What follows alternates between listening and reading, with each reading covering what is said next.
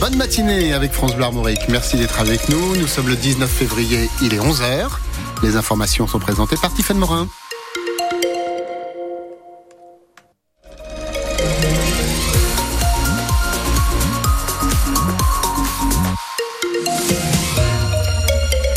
Vous vous souvenez sûrement de ce tragique accident à l'arrivée de la route du Rhum en novembre 2022. Deux personnes membres de l'organisation étaient mortes dans le chavirage d'un bateau lors de l'arrivée de Charles Caudrelier à Pointe-à-Pitre en Guadeloupe. Eh bien, le BEA, le Bureau d'enquête et d'analyse, vient de rendre son rapport définitif.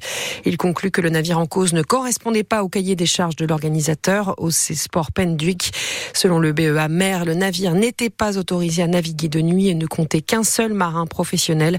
Le BEA évoque aussi le manque d'expérience du jeune capitaine.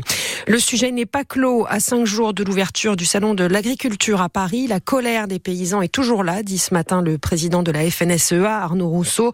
L'attente vis-à-vis du gouvernement est très forte, dit-il. Il y a deux semaines, les agriculteurs ont levé les barrages, mais le patron de la FNSEA attend désormais des décisions politiques. Il sera reçu demain avec le président des jeunes agriculteurs par Emmanuel Macron. Dans les Côtes d'Armor, une nouvelle réunion se tient depuis une demi-heure entre les agriculteurs et le préfet. Y aura-t-il une nouvelle grève à la SNCF ce week-end pour le premier jour des vacances scolaires de la zone B? C'est donc l'Académie de Rennes.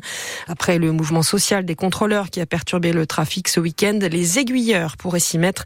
Ils ont des revendications similaires sur les salaires et les conditions de travail. Les prévisions de croissance à la baisse en France, le gouvernement mise désormais sur une croissance à 1% au lieu de 1,4%. Bruno Le Maire annonce que l'État va faire 10 milliards d'euros d'économies pour compenser des recettes moins fortes que prévues. Le ministre de l'économie promet toutefois qu'il n'y aura pas de hausse d'impôts.